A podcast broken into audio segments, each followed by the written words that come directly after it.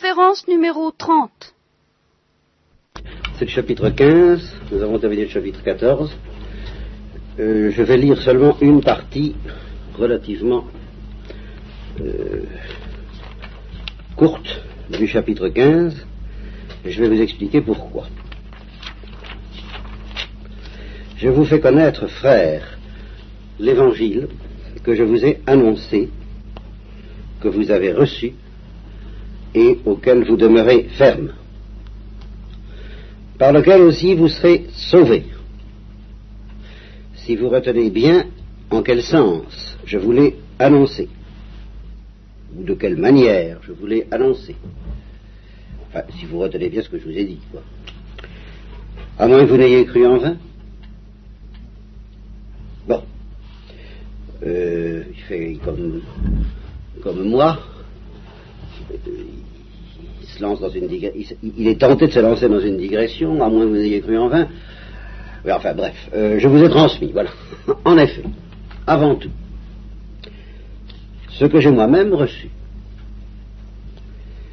que le Christ est mort à cause de nos péchés, conformément aux Écritures, qu'il a été enseveli et qu'il est ressuscité le troisième jour, conformément aux Écritures, et qu'il a été vu de faces, c'est-à-dire Pierre, puis des douze. Ensuite, il a été vu de plus de cinq cents frères, en une seule fois, dont la plupart vivent encore, mais quelques-uns sont morts.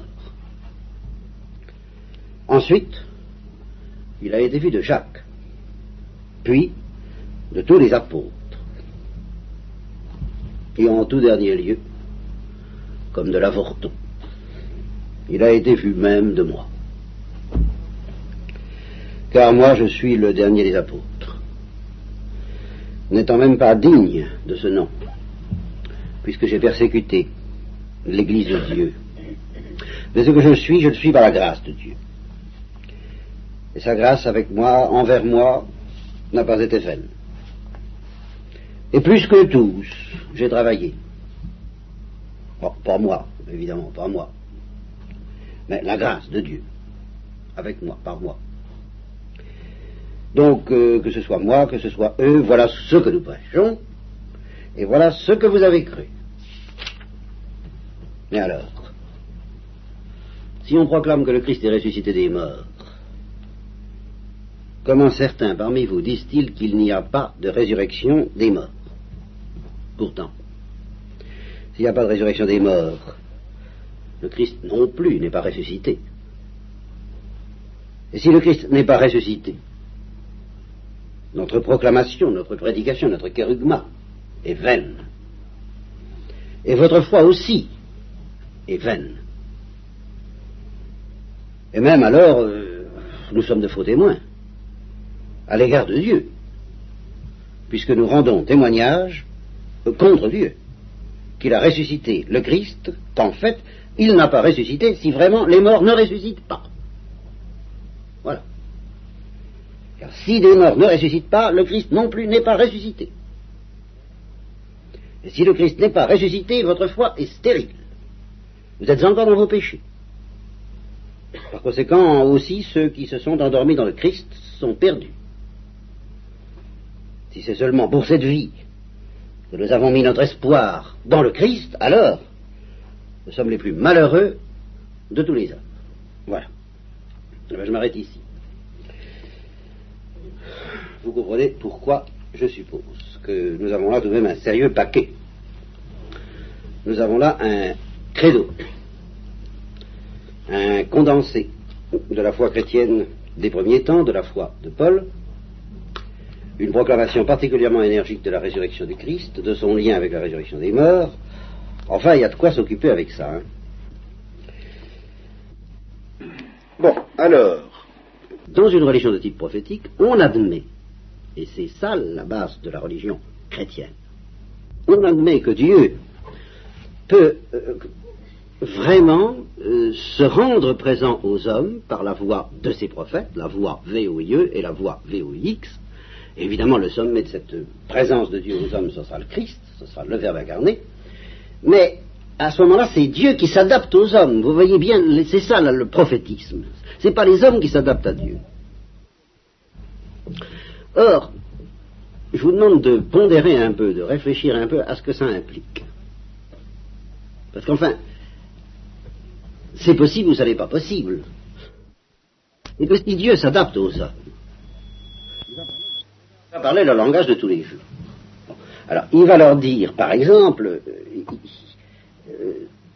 je suis là, à tel endroit. Et il, lui donnera, il leur donnera tout de suite une adresse, le sommet du Sinaï. Il va dire à Moïse, monte. Puis mais alors Moïse pourrait répondre, oh ben je vais monter, mais, mais très spirituellement. Non, pas très spirituellement. Monte avec tes jambes. À tel endroit. Et à tel endroit, tu m'entendras. Il y a 20 mètres, tu ne m'entendras plus. Vous voyez, ça, c'est le fond de l'affaire. Or, ça, c'est de la vie quotidienne. C'est du réel bête. C'est du réel de l'ordre du trousseau de clés. Si tu as perdu le trousseau de clés, tu n'entreras pas dans la porte où il y a la voix de Dieu. Oh, ben alors, c'est tout de même c'est déjà de la logique de l'incarnation. Vous, comprenez? C'est ça le fond de l'affaire. À savoir que le langage normal, le langage bête des hommes a une portée en ce qui concerne Dieu. Alors la conséquence tout à fait euh, directe de ça, mais je ne peux pas la développer ce soir comme je voudrais la développer parce qu'il y a trop de choses à dire, je ne peux pas. Enfin, vous, voyez dans quelle ligne ça se situe, c'est que quand les apôtres vous diront, Paul vous dira, l'Église vous dira, le Christ est ressuscité, eh bien, ça veut dire qu'il est ressuscité. La difficulté, je suis obligé tout de même de vous la dire tout de suite, c'est que ça veut dire beaucoup plus. C'est vrai. Toute, une partie de l'argumentation de ces gens-là, de Bultmann, et en partie de Xavier Léon Dufour, parce qu'il se laisse quand même un peu entamer, à mon avis. c'est là où justement euh, ça demande une mise au point que je ne peux pas vous donner ce soir.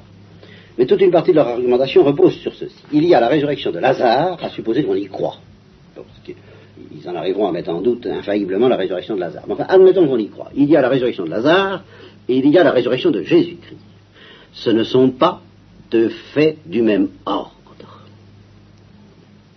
Sont deux réalités d'un ordre complètement différent. La résurrection de Lazare est une réalité qui est assez extraordinaire, évidemment, qui est une sorte de miracle, qui fait l'effet d'un tour de précipitation, mais qui, aussi bien par son point de départ que par son terme, se situe au plan de notre vie à nous on ne sort pas du plan de notre vie à nous.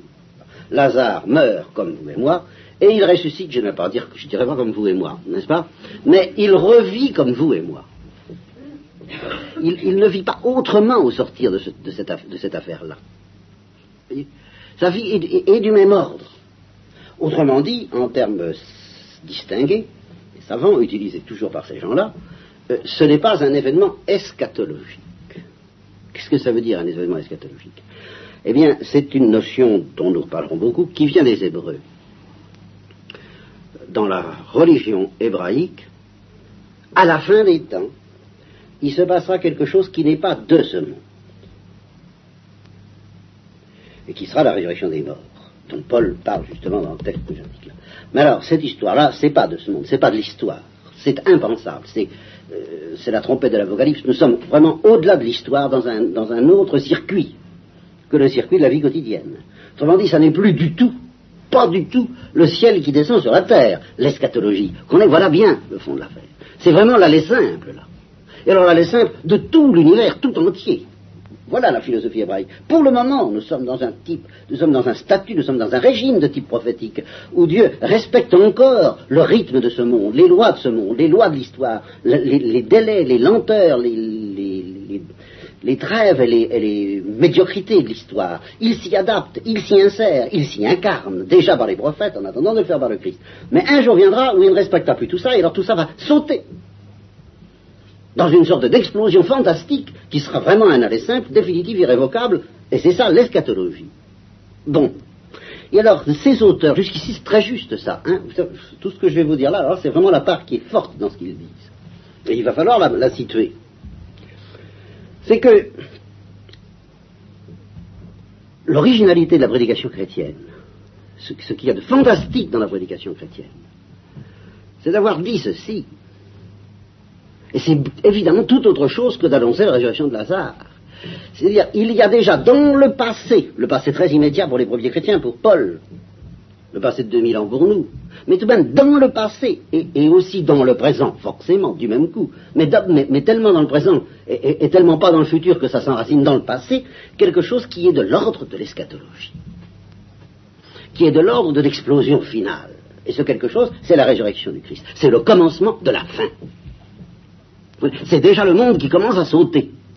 Parce que le Christ, c'est le ce sont les prémices il est le les prémices, à lui tout seul, de ceux qui ressusciteront. Il est donc, ça y est, l'explosion est commencée avec lui. Voyez, pour, comparaison très grossière, la mèche de la bombe est déjà allumée. Voyez, alors ça, ça reste très vrai. Et il est certain qu'une prédication chrétienne qui, méconnaîtrait cette dimension formidable de la résurrection du Christ, c'est que ce n'est pas un événement comme les autres, que c'est la présence d'une explosion qui va faire tout sauter en fin de compte, et que c'est la présence d'un explosé, si vous voulez. Le, Christ a déjà explosé, lui. il, a, fait son, son, aller c'est fini. Il ne redescendra plus de cette manière-là. C'est le monde qui j'attirerai tout à moi. C'est le monde qui sautera à son tour vers lui. Mais il n'aura plus à redescendre de cette manière-là. C'est irréversible. Et c'est déjà présent parmi nous. Donc l'explosion finale, la fin des temps, l'Apocalypse est déjà présente parmi nous. Ça, c'est incontestable.